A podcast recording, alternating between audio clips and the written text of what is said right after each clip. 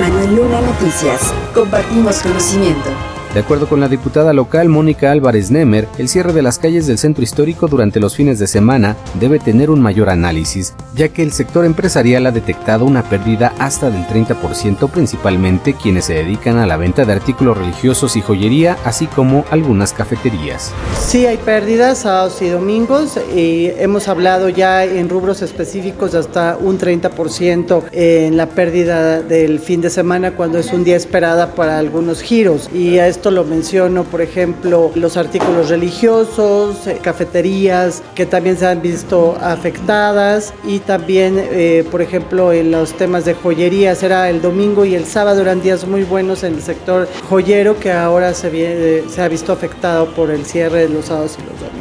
Hace falta realizar un estudio real de si se ha beneficiado a otras áreas de Toluca respecto a esas pérdidas en el centro, pero si se ha ido a otros municipios, entonces dijo, se está perdiendo un mercado importante en la zona centro del municipio de Toluca. Ahorita con las lluvias, eh, peor, mira, simplemente hoy ha llovido desde que amaneció prácticamente hasta las 12 del día y si tú lo, si este día hubiera sido un sábado o el domingo, pues la gente prácticamente ya no se va a acercar a, la, a Toluca, ¿no? Otra cosa también que ha impactado muchísimo es en la movilidad, en la movilidad y en el tránsito vehicular y de transporte público en la ciudad. Finalmente refirió que ha sido una lucha constante entender qué está sucediendo, pues este domingo no hubo nada. Y si se cierra la calle únicamente por cerrarla, solo afecta al comercio, a la vida religiosa o al tranvía turístico sin una razón, por lo que la diputada volvió a pedir que se resuelva de forma integral, sin embargo, se mantiene una omisión de la administración municipal de Toluca. Manuel Luna Noticias. Compartimos conocimiento. Las candidatas a la gubernatura del Estado de México visitaron el sur de la entidad. Delfina Gómez señaló que los servidores públicos deberán ir a las comunidades a atender a los campesinos para que vean sus necesidades. Es importante que los funcionarios salgan a las comunidades, que la gente que está, como dicen por ahí a veces en el escritorio, salga a ver la realidad que viven las comunidades. Este miércoles la candidata del Morena, PT y Partido Verde Ecologista de México visitará Cambay, Atlacomulco, Jocotitlán y Lerma. Por su parte, Alejandra del Moral Vela afirmó que el gobierno se da a ras de tierra y el trabajo, así como los resultados, se dan de la mano con los ciudadanos. Tengo 39 años y tengo casi 20 años de servidora pública. Y lo que les puedo decir es que la calle no miente, jamás miente. Una gobernadora amiga que va a trabajar por recuperar nuestros espacios deportivos. La candidata del PRI, PAN, PRD y Nueva Alianza Estado de México seguirá su gira por el sur de la entidad de los municipios de Zacualpan, Texcaltitlán, Temascaltepec y Valle de Bravo. Con esto, han concluido 51 días de campañas, restando solamente 8 lunanoticias.com.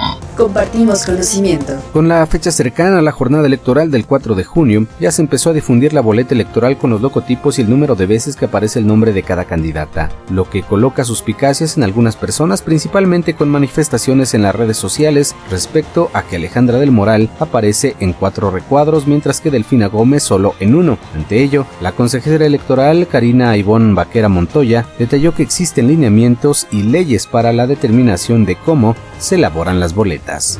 Las boletas se imprimen y la inserción de los emblemas de los partidos políticos en las boletas electorales, de acuerdo con lo que establece la normatividad, el Código Electoral del Estado de México y la Ley General de Instituciones y Procedimientos Electorales.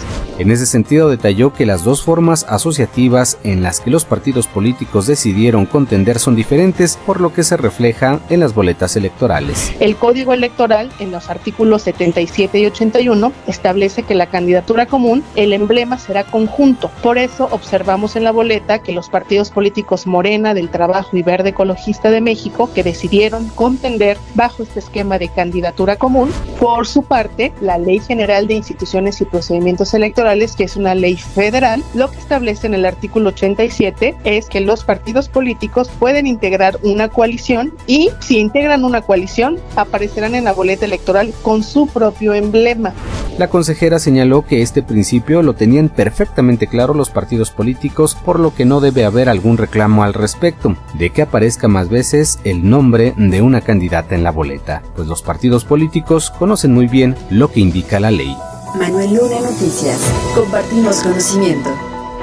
En reunión de trabajo, de acuerdo con la diputada presidente de la Comisión de Vigilancia del órgano superior de fiscalización, Evelyn Osornio Jiménez, se han presentado tres nuevas solicitudes para realizar auditorías especiales. Se trata de una auditoría relacionada a la Administración Municipal de San Martín de las Pirámides, donde se pide una auditoría financiera y de obra pública correspondiente al ejercicio fiscal 2022, mientras que para Ajapusco se solicita auditoría especial de cumplimiento financiero e inversión fiscal del ejercicio fiscal 2022 sobre gastos de obra pública. Y la tercera solicitud es referente a una auditoría administrativa y financiera del DIF de Toluca del ejercicio fiscal 2023. Sin embargo, detalló que en el caso de las tres les faltan cumplir con requisitos por lo que conforme vayan solventando podrán ser aprobadas para su ejecución.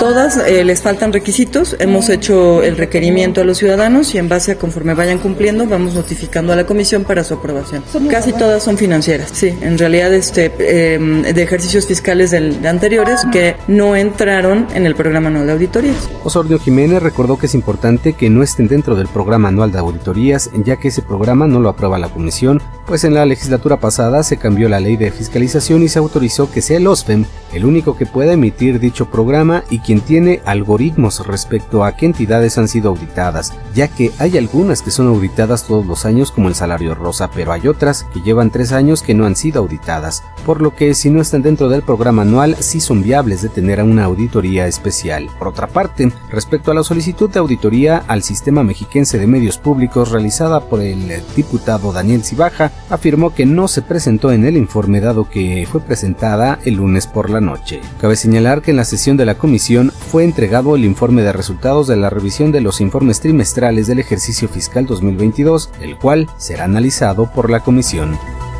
Manuel Luna MX. Ya tienes conocimiento. Compártelo.